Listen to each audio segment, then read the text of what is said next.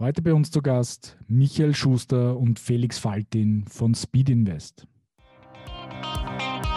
Für Startups ist Pharma erstmal ein riesiger Markt, aber sie sind schon extrem erpicht darauf, Geschäftsmodelle zu entwickeln, die tatsächlich Wert stiften. Die Startups sind sehr interessiert daran, auch zu erfahren, was Pharma will und vor allem, die wollen natürlich auch an die Endnutzer ran. Und es ist nicht nur der wandelnde Geldkoffer, es ist wirklich eine strategische Partnerschaft, die oft gesucht wird. Im Health-Bereich ist das sicher der Trend, den wir überall beobachten, dass sich die Kräfteverhältnisse verschieben und dass der Konsument einfach substanziell mehr Macht, mehr Auswahl, Optionen, mehr Mitspracherecht bekommt. Dominik, spannende Unterhaltung heute äh, mit Felix und Michael von Speed Invest. Ähm, viel zum Thema Health Startups, Veränderungen im Gesundheitswesen. Ähm, ich finde eines der spannendsten Themen, äh, die Sie uns verraten haben oder wo Sie uns, wo Sie uns ein bisschen mitgenommen haben auf die Reise, war, ähm, dass Veränderung äh, und Innovation durchaus auch im Gesundheitsbereich von allen Seiten stattfinden muss, nicht zuletzt auch äh, von oben natürlich mitgetragen werden muss und vielleicht sogar initiiert werden muss. Der zweite Punkt, der für uns äh, spannend war in der Diskussion und für den wir viel Zeit äh, uns genommen haben, ist dieses Thema Beyond the Pill. Ja, dass die neuen digitalen Modelle es nicht nur darum geht, die Pille zu ersetzen, sondern aber natürlich in weiterer Folge auch ergänzende Dienstleistungen zu finden, ergänzende Services zu finden. Und auch die Frage ist, wer zahlt das? Ist die Krankenkasse schon bereit, diesen Weg gemeinsam zu gehen? Ja, und weiters, weiters war irgendwo auch spannend dieser Vergleich mit der Finanzindustrie. Nicht zuletzt deshalb, um auch ein bisschen zu sehen, äh, was vielleicht die Pharmaindustrie von einer Bankingindustrie in Sachen Innovation und Mut zur Veränderung lernen kann. Und für all diejenigen, die sagen, ich bin jetzt nicht der mit dem Geldkoffer und bin nicht der, der groß investieren kann, auch für die gibt es eine Antwort in dem Podcast, weil wir zeigen auf, wie Projekte funktionieren können, wo die Pharmaindustrie mit den Startups zusammenarbeitet. Und die Kernaussage kann ich jetzt schon verraten. Liebe Pharmaindustrie, macht das Fenster auf, macht die Türen auf, lasst die Startups rein. Es gibt genug Projekte, die ganz spannend sind und wo man zusammenarbeiten kann.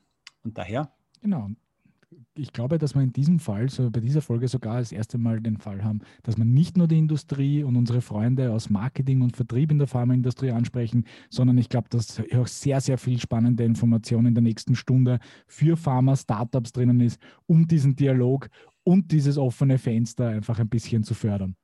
In diesem Sinne, ab die Post, rein in den Podcast. Viel Spaß. Herzlich willkommen, Michael Schuster und Felix Faltin von Speed Invest. Willkommen bei uns im Podcast. Hallo. Hallo. Ja, schön, dass ihr da seid. Ja, wir haben heute, das, so sind wir nicht nur zu dritt, sondern äh, es ist ein Vierer-Podcast. Äh, freuen uns sehr und wir werden äh, uns da bemühen, all die vielen äh, Inputs, die es gibt, äh, zusammenzuführen und freue mich, dass ihr da seid. Darf ich euch einmal um eine ganz kurze Vorstellung von euch als Person und vor allem auch von Speed Invest bitten, damit wir da ein bisschen ein klares Bild bekommen. Ja, Michi, darf ich dich bitten, dass du anfängst? Gerne. Ähm, ja, schön, dass wir da sind. Danke für die Einladung und danke, dass wir es auch zu zweit machen dürfen ähm, und uns äh, so unsere Perspektive auf, auf Health und Digital Health äh, mit euch teilen dürfen. Warum ist das für uns ein wichtiges Thema? Speedinvest kennt man in Österreich vielleicht als einen Investmentfonds, einen Venture Capital Fonds. Wir sind jetzt zehn Jahre unterwegs, feiern dieses Jahr unser zehnjähriges Jubiläum und haben vor zehn Jahren mit einer ganz einfachen Idee begonnen. Wir wollten äh, junge Digitalunternehmen finanzieren. Ähm, anfangs mit noch sehr, sehr kleinen Tickets, ähm, also kleinen Investments. Und mittlerweile sind wir eben in der dritten Fondsgeneration, kann man sagen, und äh, investieren aus einem 190 Millionen Fonds äh, in der sogenannten Seed Stage. Also das ist äh, das, wo man schon ein Produkt hat und ähm, ja, eigentlich dieses Produkt in den Markt bringt und dann schaut, was funktioniert, was am Markt angenommen wird der sogenannte Product Market Fit, der viel zitierte. Äh, den suchen wir gemeinsam mit den Gründern, investieren circa eine Million, eineinhalb. Das äh, ändert sich gefühlt gerade monatlich, je nachdem, wo der Markt steht und auch wie viel Geld verfügbar ist. Und eines der Themen, das wir da eben seit ähm, doch einiger Zeit ähm, am Radar haben und auch wo wir investieren, ist eben Digital Health. Ähm, das kriegt einen immer größeren Stellenwert und äh, der Felix äh, und ich in unserem Team investieren in diesem Bereich. Felix ist der Experte, auch aufgrund seiner, seines Backgrounds, da wird er sicher gleich mehr erzählen. Und ich kann ein bisschen die Perspektive aus äh, zehn Jahren Investment und auch äh, selbst ein Startup gehabt habend mit einbringen. Und das ist vielleicht auch der, der Weg ins Persönliche. Ich habe eben vor, äh, bevor ich Speedinvest äh, gegründet habe, mitgegründet habe, selber Startups gegründet und ähm, entwickelt und damals festgestellt, da gibt es eigentlich, wenn man Investment sucht, gibt es in Österreich kaum Möglichkeiten. Wir haben damals, kann ich mich erinnern, wollten wir 400.000 Euro an äh, Finanzierung aufnehmen, hatten schon Umsatz, ähm, hatten ein Team, hatten namhafte Kunden und das ist uns nicht gelungen. Ähm, und wir haben dann beschlossen, ähm, an einem äh, Tag im Sommer, im Juni war wir probieren das selber, wie man das halt so als Gründer macht. Man versucht was zu lösen, von dem man glaubt, dass es am Markt fehlt. Und so ist Speedinvest geboren. Persönlich muss ich sagen, hatte ich die Idee oder, oder, oder war so mein, mein Ansatz, nachdem ich diese Seite nie wirklich verstanden habe und mich immer wohler gefühlt habe auf der unternehmerischen Seite, habe ich mir gedacht, ich mache das zwei, drei Jahre und dann gründe ich wieder was, äh, wenn ich das gelernt habe. Und dann habe ich irgendwann festgestellt, dass Speedinvest eh selber ein Startup ist ähm, und da ganz viele Optionen gibt, das zu entwickeln. Und das war jetzt die letzten Jahre eigentlich eine sehr schöne Entwicklung, die wir da genommen haben. Genau. Felix. Ja, ähm, danke auch für die Einladung. Ich freue mich sehr, da zu sein, insbesondere zu meinem äh, Lieblings- und Leibthema. Also vielleicht noch ähm, das ergänzend, was der, was der Michael schon gesagt hat. Wir sind, ähm, also Health, Digital Health ist circa 10, 15 Prozent dessen, was wir historisch gemacht haben in der Speed Invest. Also wenn man sozusagen die, die Anzahl der Investments anschaut, aber auch sozusagen das, das Geld, das wir ausgeben, ist circa in, in dem Bereich. Wir haben auch tatsächlich ähm, europaweit eigentlich in der Phase, in der wir sind, eben dieser sehr frühen Risikokapitalphase Seed Stage, eines der größten Digital Health Portfolios in Europa ähm, und eines der auch regional diversifiziertesten. Äh, sind darauf auch, auch stolz. Also da sind sozusagen Firmen dabei von Pre-Seed ganz frisch bis zu jetzt äh, Series B, also schon größere Runden ähm, anbahnen. Und genau, das ist, äh, ist, ein, ist, ein, wichtiger Teil dessen, was wir tun. Ähm, wie ich persönlich dazu gekommen bin und ich habe eben das Vergnügen, das da mit, mit Michi sozusagen im Gespann zu machen und äh, wie ich persönlich dazu gekommen bin, ist, ist für die Branche eigentlich komplett äh, untypisch. Ich habe in den USA äh, Public Policy studiert, wie der Obama sozusagen seine Gesundheitsreform durchgepeitscht hat, war damals in Washington DC und bin eigentlich damals zum Health Nerd geworden, weil alle Menschen um mich herum unglaublich emotional und, und interessiert an dem Thema auch teilweise mitgearbeitet haben, meine, meine damaligen Professoren, Mitstudierenden bin dann nach Wien zurückgekommen und habe gesagt, das will ich eigentlich auch machen. Habe dann viereinhalb Jahre in der, äh, ganz klassisch in der Gesundheitsverwaltung, quasi als rechte Hand vom obersten Gesundheitsplaner gearbeitet und damals die, die großen Spitalsreformen da in Wien eigentlich mitkonzipiert, mit einer Armee an Beratern, alle Arten von Problemen, ähm, die es so im Gesundheitswesen gibt, äh, angegangen. In der Funktion auch mit ganz vielen verschiedenen Playern zusammengearbeitet, was immer gut ist, weil die Medizin ja tendenziell sehr silo-orientiert ist. Ähm, bin dann zur Fresenius gewechselt, also in Österreich kennt man die, die Pharmed, habe dort im, im Reha-Bereich länger gearbeitet, auch in Asien sehr viel. Genau, und dann über einen kurzen äh, Umweg dann vor, vor dreieinhalb Jahren bei der Speedinvest gelandet und eben habe das Vergnügen, in einem der, der besten Seed-Fonds in Europa, aber insbesondere in einem der, der, der besten Health-Fonds auch in Europa, ähm, das Thema zu betreuen. Macht mega viel Spaß. Jetzt hast du vorher gesagt, vielleicht nochmal ganz kurz mal herausstreichen, nochmal rund 15 Prozent eurer Investmentsumme äh, geht es in diesen ganzen Health-Bereich hinein. Können Sie nur ganz kurz die Torte noch komplettieren? Was sind so die anderen Investments, die ihr macht, und wir das, das Bild nochmal abrunden? Ja, wir sind ein, wir sind sagen, ein, ein spezialisierter Generalist, Generalist, könnte man sagen. Mhm. Ähm, wir versuchen tatsächlich den Spagat über fokussierte Teams und da ist eben in unserem Team Digital Health ein sehr starker Fokus äh, neben einem anderen aber wir versuchen diese spezialisierten Teams zu haben, die eigentlich die gesamte Breite abdecken. Und da gibt es von Netzwerkeffekten, also Marketplaces, äh, über Industrie 4.0, Fintech äh, ist ein sehr starker Bereich, Deep Tech ähm, und eben uns. Wir haben noch eine kleine Pre-Seed-Einheit, die so ganz früh investiert, über alle Themen hinweg, ähm, eben so eigentlich wie ein Business Angel agiert, schnell kleinere Investments macht. Ähm, aber in den, in dem, im Kern sind es diese Themen. Das heißt, der Rest der Torte ist sehr breit. Von, wir haben in Mobility Solutions investiert, aber auch in AI oder jetzt ganz frisch unser erster Quantum-Deal ähm, im Deep Tech-Bereich. bis eben hin zu Lending in Fintech äh, oder Neobanks, äh, die man vielleicht kennt, oder Industrieunternehmen. Wenn jetzt sozusagen auf den, äh, den Health-Bereich kehre ich nochmal ganz kurz zurück oder finde, das ist es, also Fintech, was ein bisschen zusammenpasst. Jetzt habe ich ja dort einen extrem reglementierten Bereich, ja, extrem reglementierten Markt, teilweise auch mit sehr regionalen äh, Ebenen. Ist das kann ich das vergleichen mit dem Health-Bereich, wo auch dieses Reglementierte eigentlich eine besondere Chance auch ist, äh, jetzt dort mit Startups etwas zu tun? Ähm, also wenn wir jetzt über den Markt sprechen, ist das, hilft das, äh, dieses Reglementierte oder ist es ein Hemmschuh? Jetzt, was, wenn, wenn Sie wirklich jetzt aus, das, aus der Startup, aus der Innovationsecke euch anschaut? Ja, also meine Sicht auf das ist, dass es vergleichbar ist. Ähm, also viele, ich sehe es zum Beispiel daran, viele unserer Gründer wenn Sie Leute suchen für Seniorenrollen, suchen Menschen aus Health oder Fintech, die einfach Erfahrung mhm. haben äh, mit Arbeiten im Korsett sozusagen. Es ist Chance und Hemmnis zugleich. Es ist eine Chance, weil überall dort, wo Dinge aufbrechen, unglaubliche Geschäftsfelder entstehen, die sozusagen noch relativ äh, offen sind. Es ist aber natürlich auch komplex. Also es, ist, es, sind, es sind Hürden und Probleme, die du einfach, wenn du sozusagen an stinknormale Geschäftskunden verkaufst oder, oder Consumer, nicht hast. Ich würde sagen, unsere Health-Gründerinnen und Gründer setzen sich ja, jedenfalls überproportional mit dem Thema Regulatorik auseinander. Also. Fintech vergleichbar.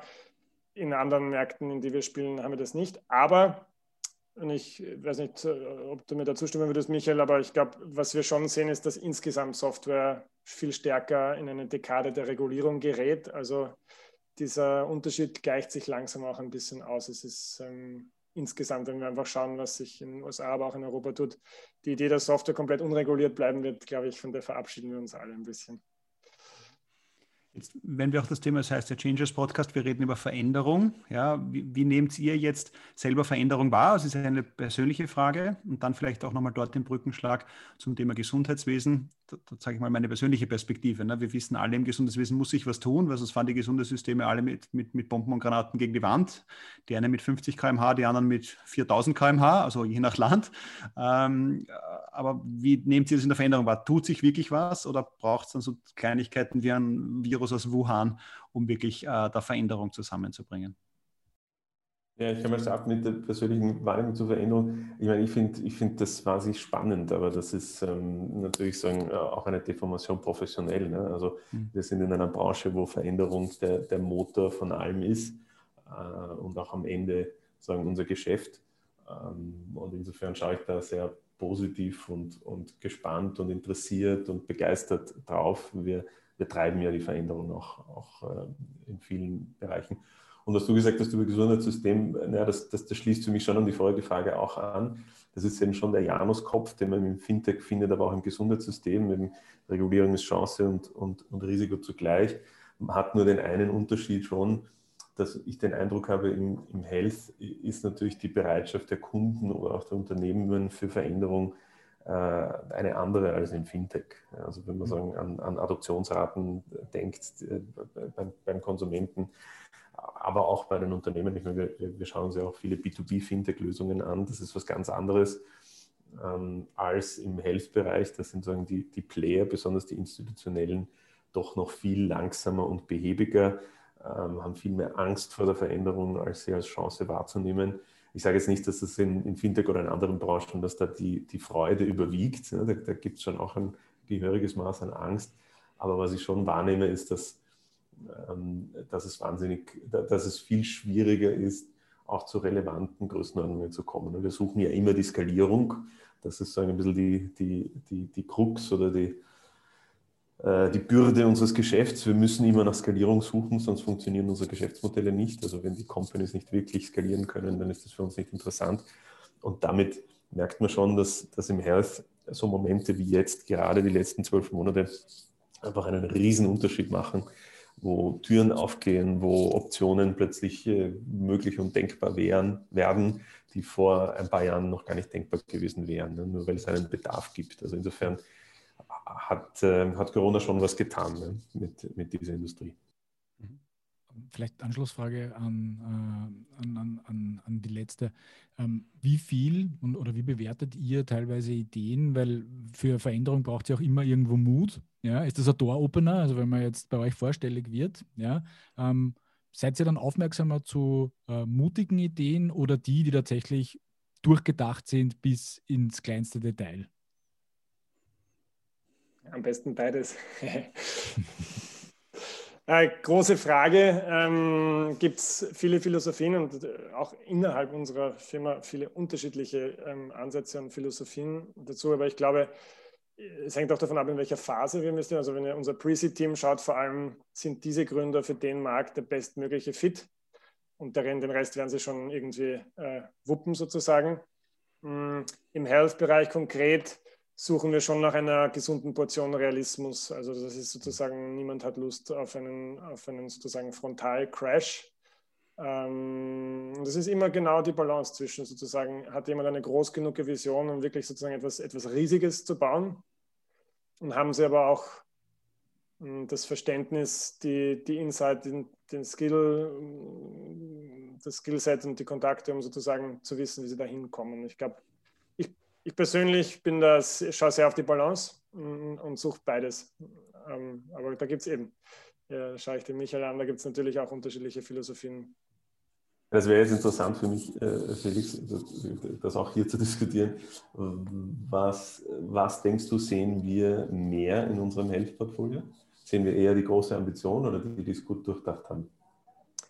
Ich glaube, wir haben einfach einen Hang eher zu den Leuten, die ein bisschen ignorieren, wie die Realität ausschaut und eine neue Realität bauen wollen. Ähm, also wir im Zweifel, äh, glaube ich, tendieren wir oft zu denen, die was, die was Großes probieren wollen, weil das ist sonst, sonst äh, ich meine, das ist unser Geschäftsmodell am Ende des Tages. Wir brauchen riesige Ergebnisse.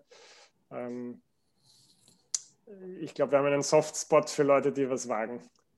Okay, das heißt, das heißt, es kommen Leute auch zu euch, die wirklich irgendwo sehen, es gibt einen ähm, großen Bedarf ja, aus der Praxis kommend, um einfach Dinge zu verändern und die können das auch darlegen und, und, und stehen da auch dahinter. Das heißt, solche Ideen fliegen bei euch auch eigentlich bei der Tür herein, wenn man so sagen möchte. Ja, schon. Und hat das, und hat das, würdet ihr sagen, hat das in den letzten zwölf Monaten irgendwo zugenommen oder in eine andere Richtung genommen? Weil einfach dieser Fokus auf Gesundheit an sich einfach stärker ist. Also ähm, Michael hat ja kurz gesagt, dass Corona hat da schon viel aufgemacht, aber ich nehme in allen, nehme in vielen Bereichen, aber jetzt besonders im Gesundheitsbereich. Habt ihr da irgendwo äh, einen wahnsinnigen Schwung erlebt in dem Bereich? Ja, also in der, in der Praxis, das, das kann ich, glaube ich, gut beantworten. Ja, absolut. Also wir haben ähm, sowohl in der Menge als auch in der Qualität von, von Gründungen im Gesundheitsbereich einen unglaublichen Anstieg erlebt in Europa. Und zurück auf die Frage auch von Dominik, wie haben wir Veränderungen erlebt? Also es gibt ja diesen mittlerweile das geflügelte Wort, das ähm, in sozusagen zehn Jahre in drei Monaten passiert sind. Das ist im Digital Health Bereich in Europa sicher richtig. Und ich, ein, ein Datenpunkt zum Beispiel ist, wir sehen extrem viele äh, Repeat-Founder, die sozusagen schon einmal irgendwas gegründet haben, schon einmal einen Exit hatten, die sich jetzt Health aussuchen ähm, als, nächstes, äh, als nächste Branche, in die sie reinstarten wollen. Das war vor Corona nicht so. Ähm, es war vielleicht ein bisschen so, aber es hat es nochmal ganz, ganz stark beschleunigt. Also das ist und das wirkt sich auf die Qualität aus und es macht es uns schwieriger, weil wir mehr gute Companies haben, zwischen denen wir auswählen sollen, aber es hebt das Niveau insgesamt ab und ich glaube, es macht mich sehr zuversichtlich für die ganze, den ganzen Markt in Europa in den nächsten zehn Jahren haben wir über Veränderungen gesprochen und der Michael hat es kurz anklingen lassen zum Thema, es ist natürlich, die Institutionen sind nicht ganz so veränderungswillig, formulieren wir es einmal äh, zart so, als es vielleicht jetzt der Einzelne ist. Also ich sage ja immer, sinngemäß, oft ist ja dann die Politik oder die Krankenkasse oder so ist dann irgendwie der Endgegner, also den es dann zu knacken gilt. Ja. Was wäre das aber eure Hypothese, was müsste eigentlich passieren, damit das dann möglich wird? Oder weil natürlich viele der Projekte gerade in so einem Gesundheitssystem wie Österreich, das ja jetzt ein vorrangig staatlich finanziertes System ist, ähm, da brauche ich einfach die Kasse mit im Boot. Ja, alles andere wird schwierig, weil sonst trete ich immer gegen die Kassenleistung an. Was wäre da so eure Hypothese? Was muss da passieren? Oder gibt es überhaupt eine Chance oder sage ich, das ist einfach eine Konstante, das ist so und das wird sich nicht ändern?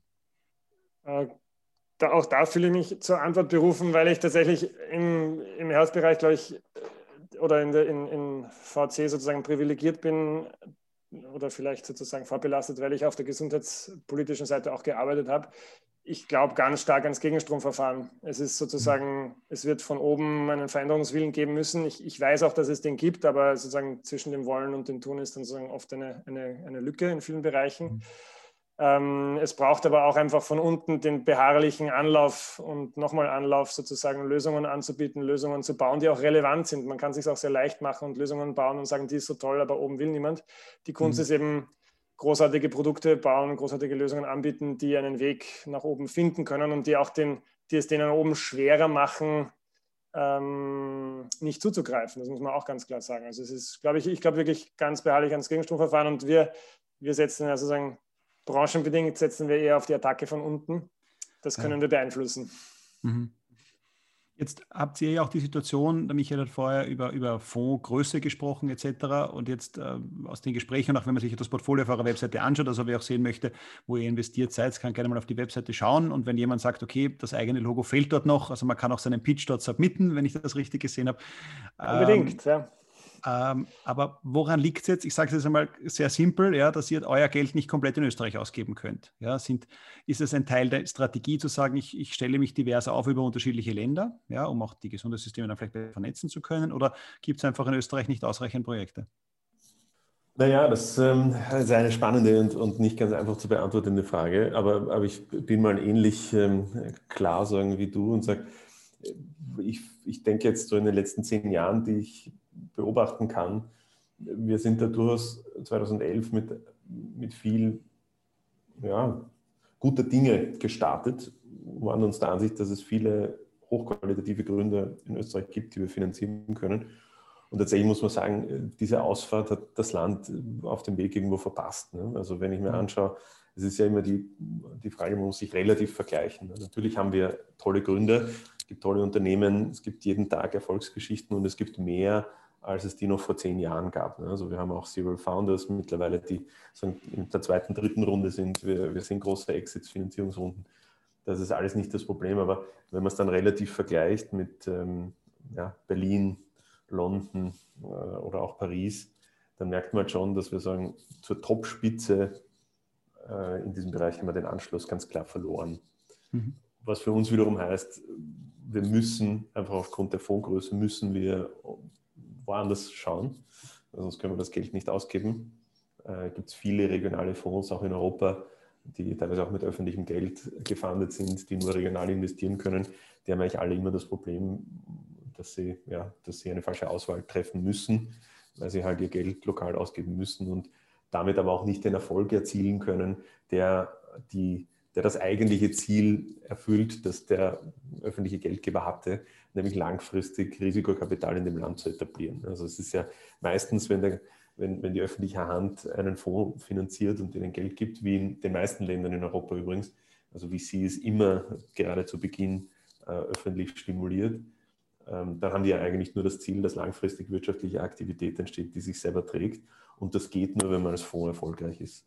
Und erfolgreich kann man nur sein, wenn man ausreichend Startups findet, aus denen man auswählen kann und, und ausreichend viele davon erfolgreich werden. Und da, da muss man einfach sagen, da haben wir in Österreich leider Gottes nicht das Umfeld. Es ist natürlich auch, muss man ehrlich sagen, eine, eine schwierige Zeit, ne? weil es gibt viele Versuchungen links und rechts.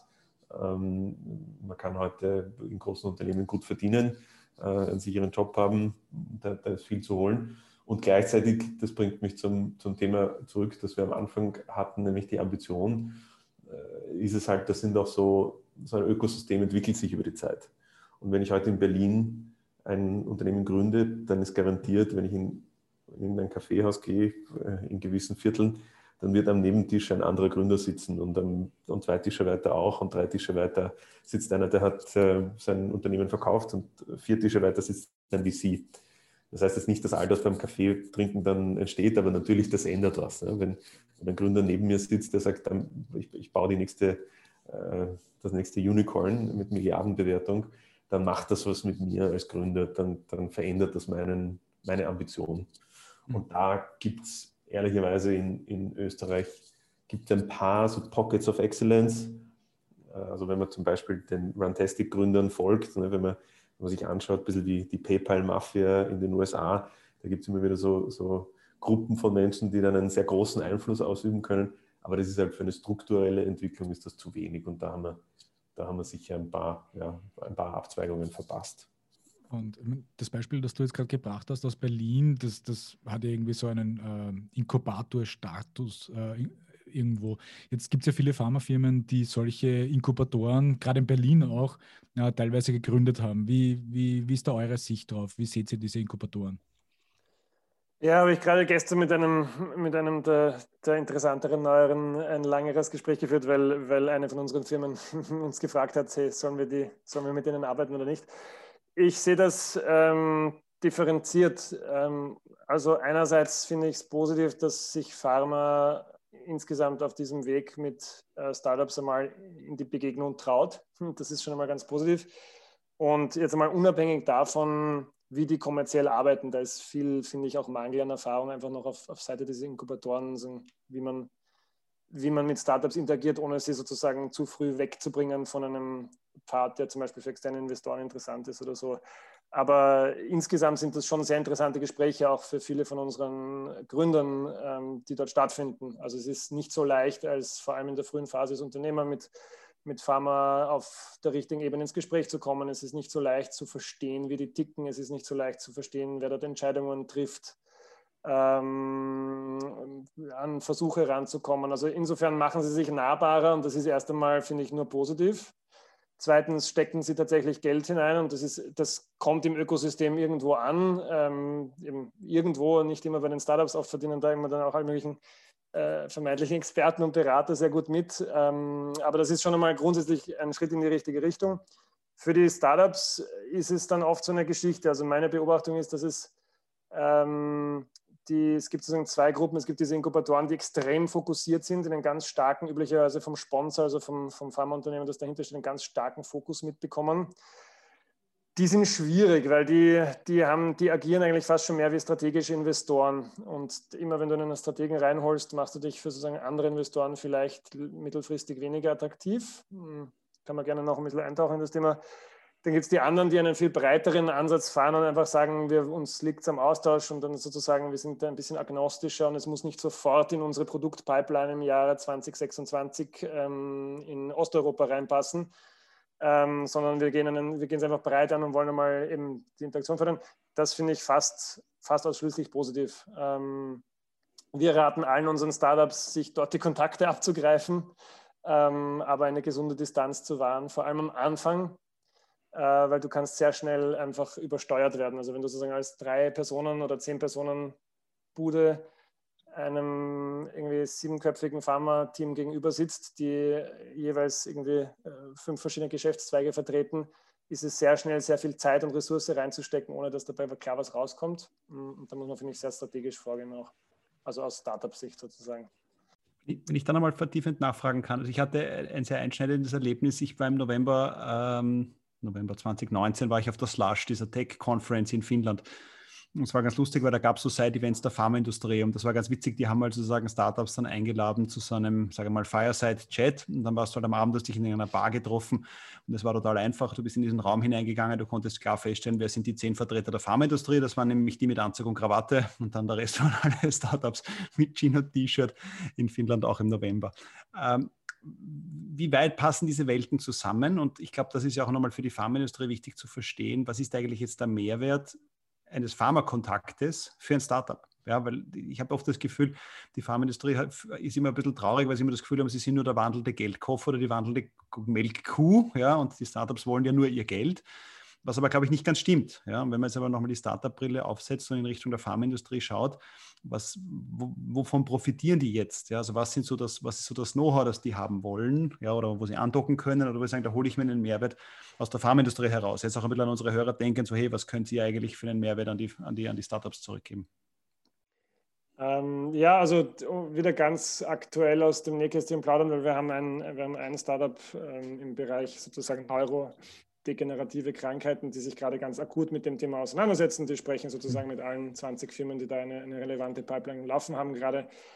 Ähm, wie passen die zusammen? Also meine Erfahrung ist, dass sozusagen das Kulturelle, ähm, das sind unsere Startups alle gut genug und intelligent und sozial intelligent genug, um sozusagen mit diesen kulturellen Differenzen umzugehen. Das ist in anderen Branchen auch nicht so. Wenn ich unser Industrie 4.0-Team anschaue, die sozusagen, da haben auch die Startups treffen da auch auf sozusagen die VW-Werkbank. Das ist, äh, hm. das, also mit dem finde ich, äh, kann man schon umgehen und ich finde, Pharma ist hm. auch nicht jetzt immer so, ähm, das, äh, irgendwie so ewig gestrig, das, das finde ich weniger das Thema. Was wollen die Startups? Das ist eine extrem gute Frage. Also natürlich für, für Startups ist Pharma erst einmal ein riesiger, ein riesiger Markt ähm, und das stimmt schon, aber und da gibt es Geld äh, zu holen und zu verdienen und das wollen sie auch verdienen und sollen sie auch. Ähm, aber sie sind schon extrem erpicht darauf, äh, Geschäftsmodelle zu entwickeln, die tatsächlich Wert stiften. Und weil sie ja auch wissen, wir werden nur richtig groß, wenn wir für Pharma unerlässlich werden, wenn wir sozusagen langfristige Partner ähm, tief in die Wertschöpfungsketten reingehen, wertvolle Arbeiten an den Kunden oder an welchen Prozessen das auch immer sein mögen, an denen sie arbeiten. Diese Pharma ist ein eine riesige Welt mit verschiedensten Bereichen. Und da ist schon ein, ein, einfach zu verstehen, was nach, wo, der, wo der Schuh drückt, was die Möglichkeiten sind, ähm, was die Zeitabläufe sind. Das ist, glaube ich, für viele Startups tatsächlich relativ ähm, wichtig und sehr schwer herauszufinden, weil du, egal ob du sozusagen mit, der, mit dem Therapeutic äh, Area Head oder mit dem Commercial Team oder mit dem Business Intelligence Team redest, also du kriegst irgendwie 16 verschiedene Antworten aus demselben Konzern, auch aus den kleineren. Ähm, die Startups sind sehr interessiert daran, auch ähm, zu erfahren, was Pharma will und vor allem, was, man auch, was sie auch immer sehen und das konkrete Beispiel eben schon erwähnt, die, ähm, die wollen natürlich auch an die, an die Endnutzer ran. Ja. Sie wissen, Pharma hat schon einen riesigen Apparat gebaut, um an Menschen ranzukommen die Probleme haben. Und sind, viele von unseren Gründern sind einfach überzeugt, diese Menschen brauchen uns auch und wir würden die auch gerne erreichen, am besten im Doppelpack. Also das ist, glaube ich, schon es ist nicht nur der wandelnde Geldkoffer, es ist, äh, es ist wirklich eine strategische Partnerschaft, die oft gesucht wird.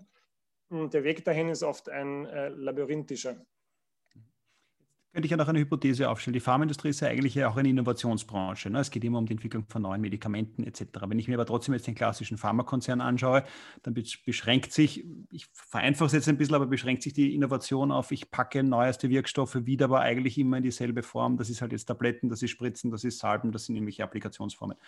Aber ganz wenige schaffen wirklich diesen Sprung in diesen Digitalbereich hinein. Was wäre eure Einschätzung? Warum fällt das der Pharmaindustrie so schwer? Ja, und warum braucht es dann, klassischen Fall, den alle kennen, Roche kauft MySugar. Äh, jetzt, äh, warum schafft es jetzt die Gesundheitsindustrie im Sinne der Pharmaindustrie oder vielleicht der Diagnostikindustrie, solche Dinge nicht aus den eigenen, aus den eigenen Reihen zu stemmen? Weil eigentlich sind sie ja eh innovativ. Ne? Das muss man ja der Pharma ja zuschreiben. Das ist jetzt eben auch, wie das ist ja keine wie gestrige Branche.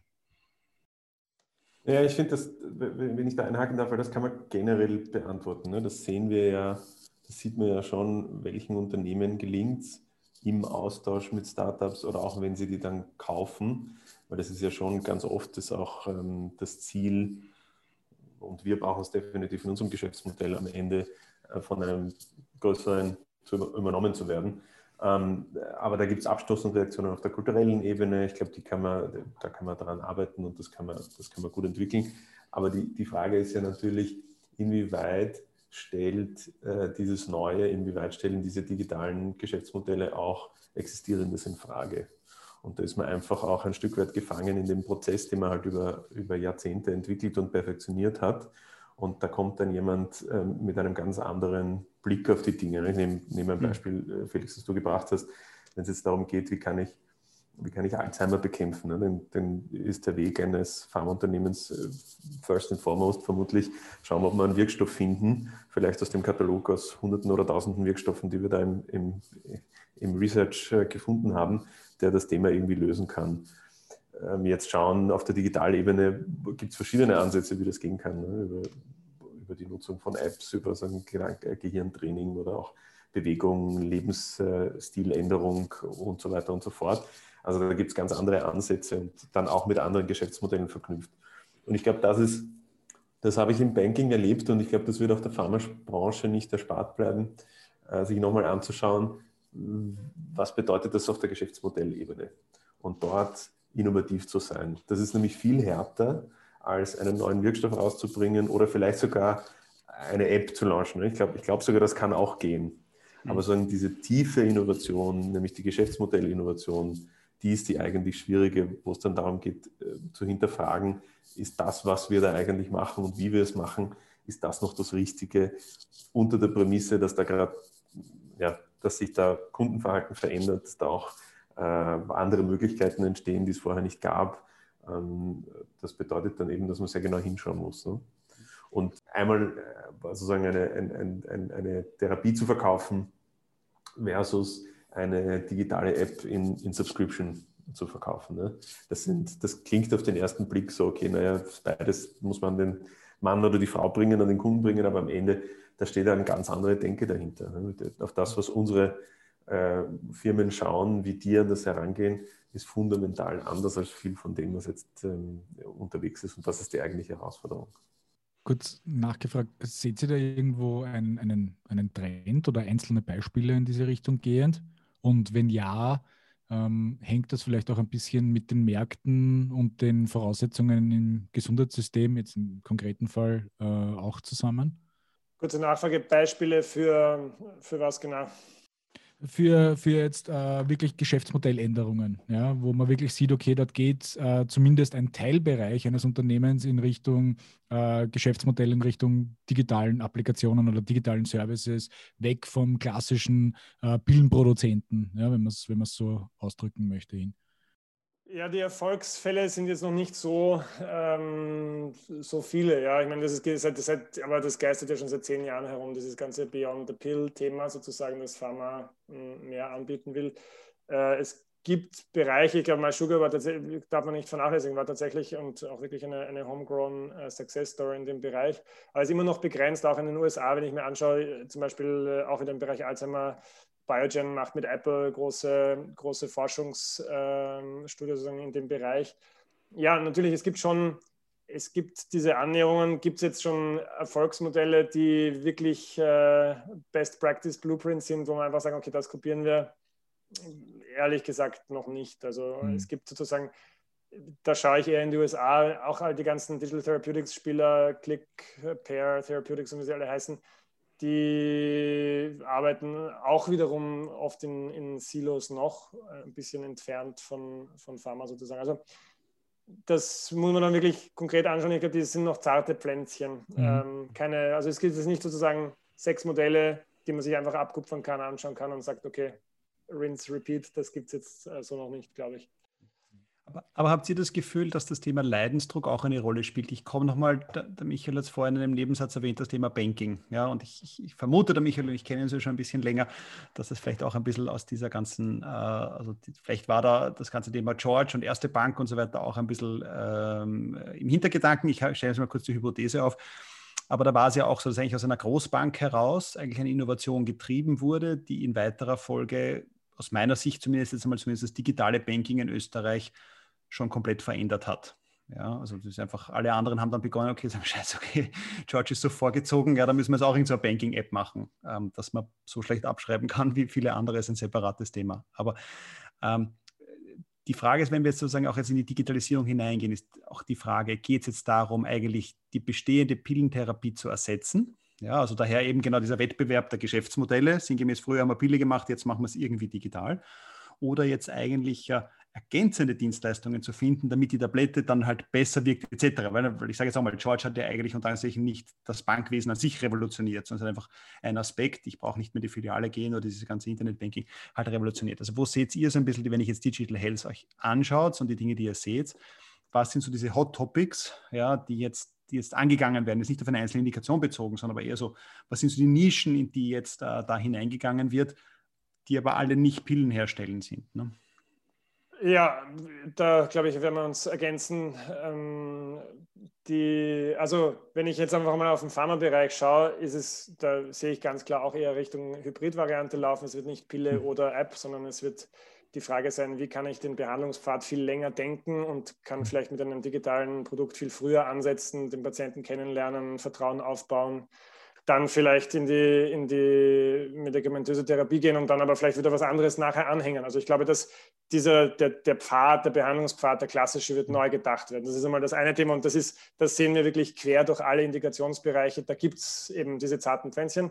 Das andere ist im, im, im Backend, wie zum Beispiel anderes Thema Studien. Wie, wie laufen klinische Studien ab? Das verändert sich gerade extrem. Das ist sozusagen kein, kein, nicht von Interesse für den Endnutzer Klammer auf, ist es eigentlich schon, weil Studien werden ähm, in den nächsten zehn Jahren viel, viel inklusiver sein ähm, können, auch als, als das in der Vergangenheit der Fall war. Wenn ich einfach das klassische Thema sozusagen, wie, wie viele Frauen sind in einer klinischen Studie drin, das wird sich verändern. Und ein Grund dafür ist auch, dass es einfach jetzt an, anders möglich ist, mit äh, Daten umzugehen. Das berühmte sozusagen Real-World Evidence, da gibt es einfach eine Explosion an extrem leistungsfähigen, kompatiblen Anbietern, die es Pharmaunternehmen ermöglichen, auf ganz andere Arten von Daten zuzugreifen, schneller in Echtzeit und so weiter und so fort. Also da findet gerade extrem fruchtbarer Austausch statt, ähm, in dem übrigens Europa auch jetzt gar nicht so schlecht aufgestellt ist. Also da gibt es auch gute sozusagen Local Talents. Das ist das eine. Dann ein Bereich, der, der sozusagen fast äh, unberührt ist, ist eigentlich sozusagen die ganze Frage, wie äh, Pharma intern wie die Prozesse intern sagen, bei Pharma strukturiert sind. Also die, die, wir haben in verschiedensten Branchen schon gesehen, Banking, und kennst, kennst du sagen, super, Michi, haben wir das auch gesehen. Die Veränderung hat ja nicht nur in der Beziehung zum Kunden stattgefunden, sondern auch intern. Mm, und das ist in, in Pharma auf jeden Fall auch ein Thema. Wir haben wir sehen relativ viele Player, die im Bereich sozusagen Drug Discovery oder einfach wie kommerzielle Prozesse organisiert sind, wie das äh, Opinion Leader Management ausschaut, wie die äh, CRM-Systeme ausschauen und gebaut werden da gibt es extrem viele Player, die sich sozusagen mit dem Backend von Pharma auseinandersetzen. Ich glaube, da wird auch nochmal ein großer Innovationsschub kommen in den nächsten zehn Jahren. Ähm, in den USA ist das schon ein bisschen, bisschen weiter, glaube ich. Also nur im Pharmabereich, wenn man es runterbricht, gibt es schon in diesen verschiedensten Domänen sehr, sehr viele interessante Bereiche. Also der ganze, vielleicht ein letzter Punkt noch, das, der ganze Bereich Drug Discovery, sozusagen diese Multi-Omics, äh, wo wir übrigens auch investiert sind. Also wir haben auch, auch in dem Bereich ähm, im, im, Datenbereich sozusagen unsere, eine Wette platziert, die sehr gut geht. Ähm, die ganze Art, wie wir, wie wir einfach Daten analysieren, überhaupt Wirkstoffe kombinieren, entdecken, erforschen, das, das wird in zehn Jahren komplett anders ausschauen als heute. Was gut ist. Also das ist äh, das sind alles Geschäftsfelder. Also wir, man tendiert auch dazu, ein bisschen auf diese Pille zu schauen, aber da, da ist ein riesiger Apparat mhm. dahinter, der mhm. äh, auch viel Innovation verträgt. Mhm. Ich muss noch ganz kurz anknüpfen, weil du hast natürlich recht. Das war ein bisschen auch ähm, so im Hinterkopf, dass natürlich der Veränderungsdruck in der Branche wird auch vom, vom Kunden kommen. Also der, mhm. äh, und, und das war damals der Anfangsgedanke bei George, ähm, dass wir gesagt haben, ich meine, ich, ich, ich gehe ja, ich gehe auf Google und suche Milliarden von äh, Webdokumenten in Millisekunden und finde treffsicher, was ich möchte. Aber wenn ich in meinem Online-Banking eine Transaktion vom Biller von vor zwei Wochen finden möchte, dann äh, habe ich das Gefühl, ich muss direkt in den Großrechner hinein und muss irgendeine äh, Programmiersprache beherrschen. Ne? Und das war, das war, so das war diese ganz, das, der simple, simple unter Anführungszeichen, weil es natürlich ein simple Insight, lass uns das genauso kundenfreundlich oder benutzerfreundlich machen, wie das andere können. Aber hinter dieser Vereinfachung steckt natürlich dann am Ende wahnsinnig viel Arbeit, greift in die Infrastruktur hinein. Da muss man echt, äh, äh muss man echt intensiv daran arbeiten, dass man da hinkommt, überhaupt zu dieser Einfachheit. Aber da denke ich schon auch, dass das passieren wird. Ich meine, wir sind auch, wir schauen uns auch natürlich äh, die Arztseite an, beziehungsweise Arzt-Patienten-Beziehung. Ähm, wir haben schon über einzelne Indikationen gesprochen, wo es auch andere Herangehensweisen gibt, um die zu lösen, ähm, wo vielleicht eben die Pille in Wirklichkeit der letzte Ausweg ist, also wo so viel vorher passiert und ein so langer Prozess vorher stattfindet, der aktuell überhaupt nicht betrachtet wird. Und da ist, da, da, sind sagen, diese beiden sind, sind Riesenfelder, wo wir auch gerade sehr viel sehen, ähm, wo einfach der Konsument die Veränderung treibt. Und das wird sicher stärker werden, weil das, das auch bei Pharma oder ganz grundsätzlich im, im Health-Bereich ist das sicher der Trend, den wir überall beobachten, langsamer aber doch, dass sich die Kräfteverhältnisse verschieben und dass der Konsument einfach sub, substanziell mehr Macht, substanziell mehr Auswahloptionen, äh, mehr Mitspracherecht bekommt.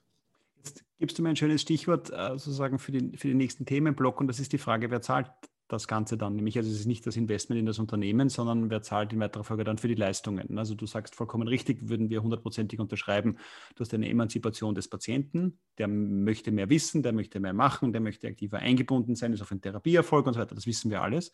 Aber wir haben halt zum jetzigen Zeitpunkt noch ein staatlich finanziertes System, wo halt fast alles die Sozialversicherung zahlt.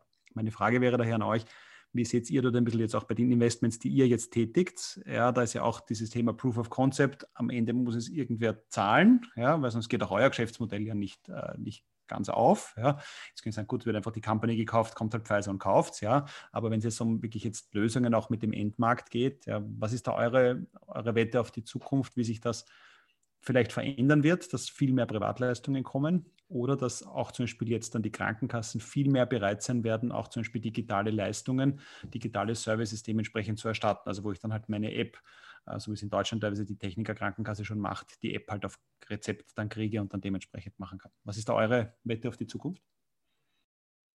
Ja, meine Wette ist, dass, dass die Zahler mit unterschiedlicher Geschwindigkeit draufkommen werden, ähm, für Leistung zu zahlen und Leistung im Sinne von Ergebnissen und mhm. weniger Inputs. Und das ist sozusagen diese ganze Value-Based Care-Kiste wird kommen. Sie kommt schon seit zehn Jahren und es wird sicher noch zehn Jahre dauern, aber ähm, dieses Thema mit, es ist so viel staatlich finanziert, also wenn wir in die USA schauen, dort sind auch der, der also natürlich insgesamt höhere Gesundheitsausgaben, aber auch das äh, der Staat finanziert dort auch zehnmal mehr ähm, als sozusagen Privatzahler. Also das ist, das vergessen wir oft, dass auch in den USA in diesem ach so privaten System der Anteil sozusagen von staatlichen ähm, Finanzierern oder, oder Pflichtversicherungen sozusagen extrem hoch ist. Ähm, also das ist ein bisschen im Gesundheitswesen ist das einfach so. Am Ende des Tages Konsumenten, also der, der Teil, den Konsumenten selber zahlen werden, wird immer ein bisschen beschränkt sein. Ich glaube schon, dass weil du das, die App auf Rezept angesprochen hast, die in Deutschland jetzt mit sozusagen großen Tohu Wabohu eingeführt wurde und unglaublichen Schub dort ausgelöst hat. Das gibt es in Skandinavien schon, schon viel, viel länger, ähm, mit viel weniger sozusagen Lärm, aber dort gibt es ähm, schon ganz lange einfach Erstattung für digitale Produkte. Das wird alles kommen und am Ende des Tages, die, die Zukunft, die, die wir sehen, glaube ich, intern ist auch, die digitalen Lösungen werden sich genau wie die sozusagen Offline-Lösungen einfach dem, dem Wahrheitsbeweis unterwerfen müssen und Geld wird Leistung folgen im Sinne von nicht erbrachte Leistung, sondern erzielte Leistung. Ja, das ist, glaube ich, der Weg.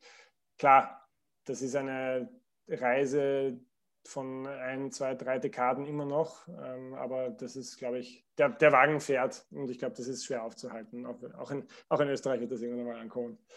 Mhm. Aber habt ihr auch die, das Gefühl, dass jetzt die Bereitschaft der Privatperson, ja, also jetzt Out-of-Pocket-Spend des, des Einzelnen, steigt das, sinkt das? Wie, wie ist das zum Thema Gesundheit? Oder, oder habt ihr da auch dann Zahlen und sagt, ja, wir, wir gehen davon aus, wechselt das Jahr 15 Prozent oder so? Es ist historisch eigentlich sehr konstant. Und mhm. auch, ich habe die Zahlen gerade vor mir, also Deutschland 1,4 Prozent der Gesundheitsausgaben oder so Privatausgaben am, am, am BIP sind 1,4 Prozent, in Amerika sind es 1,8 Prozent. Das sind keine mhm. Welten dazwischen. Ähm, und das ist schon seit circa 10 Jahren, 20 Jahren sind die in dem Bereich. Ich glaube, das wird sich nicht groß verschieben, ehrlich gesagt. Mhm. Ähm, die Menschen verdienen halt einmal so viel, wie sie verdienen. Und mhm. Wohnen, Essen, Transport und so kostet halt auch was. Ne? Also es ist, ähm, das ist, glaube ich, wichtig, da realistisch zu sein. Das ist auch eine Diskussion, die wir viel intern haben, wenn wir Gründer anschauen. Wir sehen zum Beispiel im Moment in Europa eine unglaubliche Welle an Consumer Health ähm, Applikationen. Da ist immer die, unsere Frage ist immer, wenn die alle groß werden, dann geben die Konsumenten in Europa nur noch Geld für, für ihre Gesundheitsanwendungen aus und das ist einfach nicht realistisch. Also da muss man, finde ich, auch, ähm, das muss man auch einfach sehen. Ja. Das, das, wird einfach nur ein bestimmter Teil der Ausgaben bleiben. Da bleibt wahrscheinlich aber der Traum eben die App auf Rezept in Wirklichkeit, nicht? Also das, das, das gab es ja schon in, in UK vor, ich glaube, mittlerweile schon zehn Jahren. Du hast es angesprochen, in, in Skandinavien ist das teilweise schon ähm, der Fall. Aber ich glaube, das ist ja dann mehr oder weniger der logische Schluss, nicht? Dass irgendwo die Systeme da teilweise, äh, Gesundheitssysteme da eingreifen müssen, um da in die, ähm, in die Erstattung dieser Systeme hineinzugehen, um nicht äh, um, um zu vermeiden, dass, äh, so wie du richtig sagst, äh, Patienten und Konsumenten ihr ganzes Geld für Applikationen ausgeben.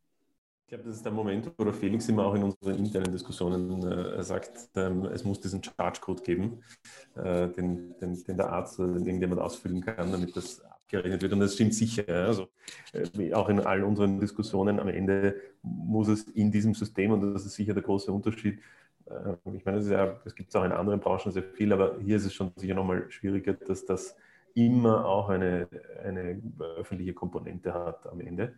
Ich glaube aber, um, um, da auch ein bisschen dagegen zu halten, ich glaube schon, dass, wenn man sich anschaut, zum Beispiel für wen wäre es denkbar gewesen, vor fünf Jahren, zehn Jahren eine äh, Subscription für eine Meditations-App zu haben.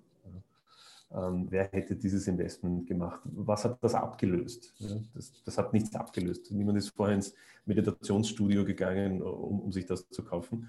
Und da ist eine komplette Generation, die auch anders an dieses Thema persönliches Wohlbefinden rangeht, ähm, ist sozusagen sozialisiert worden mit Headspace. Und das ist ein Begriff, den brauche ich nur erwähnen und jeder weiß sofort, was es ist. Ne? Es ist eine eigene Kategorie, Calm Headspace, äh, weiß man sofort, wovon die Rede ist.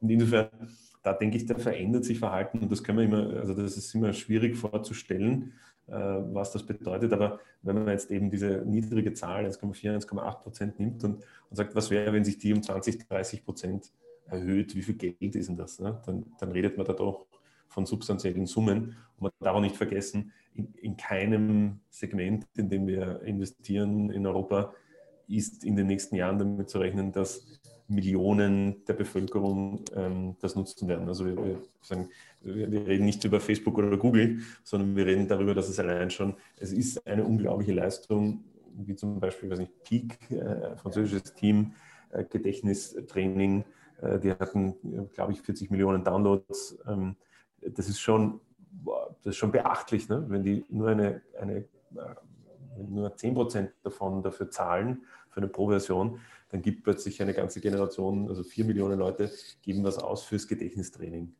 Ähm, ich weiß nicht, meine Oma hat gesagt, das kommt einmal in der Woche mit der Zeitung, da ist, das, da ist dann was drin, ne, oder ein Sudoku, äh, das mache ich in der Zeitung, dafür gebe ich nichts aus. Äh, und da verändert sich was. Ne? Es verändert sich auch was auf Kosten der Medien.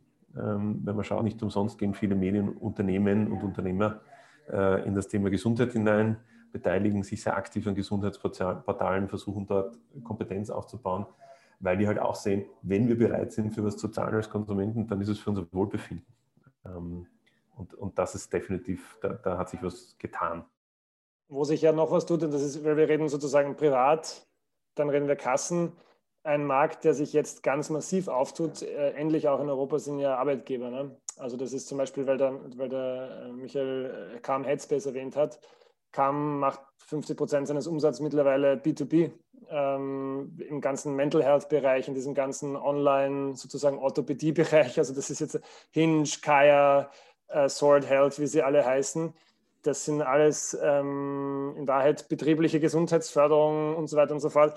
Das ist auch ein, ein, riesiger Zahlungsfluss, der in Europa noch relativ jung ist und unerforscht ist, aber in Amerika schon absolute, ein absoluter Innovationstreiber auch war und da, da werden riesige Volumen bewegt. Also es, ist, es diversifiziert sich und das ist gut. Es wird, wird zu mehr Share of Wallet insgesamt führen für Gesundheit.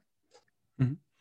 Jetzt, wenn wir, wenn wir das, das Thema abrunden, also wir können das alles, also auch aus unserer Perspektive, die jetzt eher eine industrielastige Perspektive ist, sicher unterschreiben. Ne? Und dass sich da natürlich jetzt viel getan hat, ja, dass wir auch aus meiner Sicht sehen, dass vieles auch jetzt durch digitalere Ärzte getrieben wird. Ja? Also auch, dass da einfach die Bereitschaft ist, bestimmte Dinge einzusetzen. Also dass wenn ich jetzt als Patient sage, ja, da will eine digitale App zu dem und dem, dann brauche ich am anderen Ende auch wiederum einen digitaleren Arzt, der bereit ist, dann mit diesen Tools zu arbeiten etc.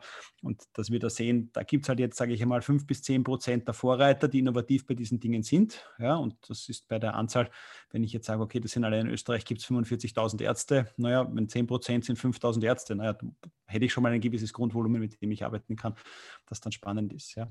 Wenn ich jetzt aber nochmal äh, sozusagen einen letzten Blick mache, so nach dem Motto, was sind jetzt so, so Fälle, wo ihr sagt, ich habe es vorhin ein bisschen angesprochen, wo sich jetzt noch was tun muss und vielleicht auch nochmal in die Feder zitiert, was die Pharma tun sollte. Ja, ich appelliere nochmal an die Hörer, jetzt gut zuzuhören, weil die vorrangig aus der Pharma kommen, ja, damit dieses ganze, diese Dynamik, sage ich jetzt einmal, die jetzt natürlich auch, wie du sie auch geschildert hast, in den letzten zwölf Monaten ein bisschen einen, einen äh, super Zündi bekommen hat, ähm, damit diese Dynamik sich fortschreibt?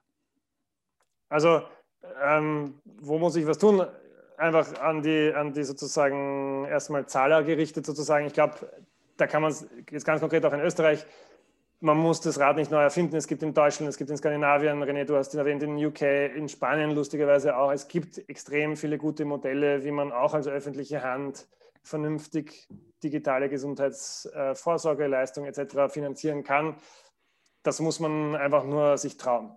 Auf der Pharmaseite, glaube ich, ist tatsächlich einfach in den Nahkampf gehen angesagt. Ja. Also wirklich ähm, sich dem, dem Austausch stellen. Ich würde tatsächlich, wenn ich, wenn ich, ich bin ja mit vielen Pharmaunternehmen auch im, im Austausch und, und weiß, wie schwierig das ist für die, aber einfach viel mehr ähm, sozusagen so kleine Testversuche starten, viel mehr zum Beispiel einfach Daten hergeben, Daten herzeigen, Startups mit Daten spielen lassen, ähm, schauen, was andere aus den Daten, die man hat, rausholen können. Das sind logische, einfache Startpunkte, die ich weiß schon, das ist schwierig intern zu bewegen, aber es ist, ähm, viele Startups würden sich extrem darüber freuen und könnten extrem viel Wert stiften, wenn sie Zugang zu einigen der, der, Daten hätten, sozusagen Ergebnisdaten, Forschungsdaten und so weiter und so fort. Das ist einmal ein super Startpunkt, wo du sofort Startups anziehst. Einfach, wenn du sagst, wir haben unglaubliche Datensätze, spielt mit denen einfach mal. Schaut mal, was ihr da machen könnt. Das ist ein, ein absolut ähm, leichter Startpunkt eigentlich.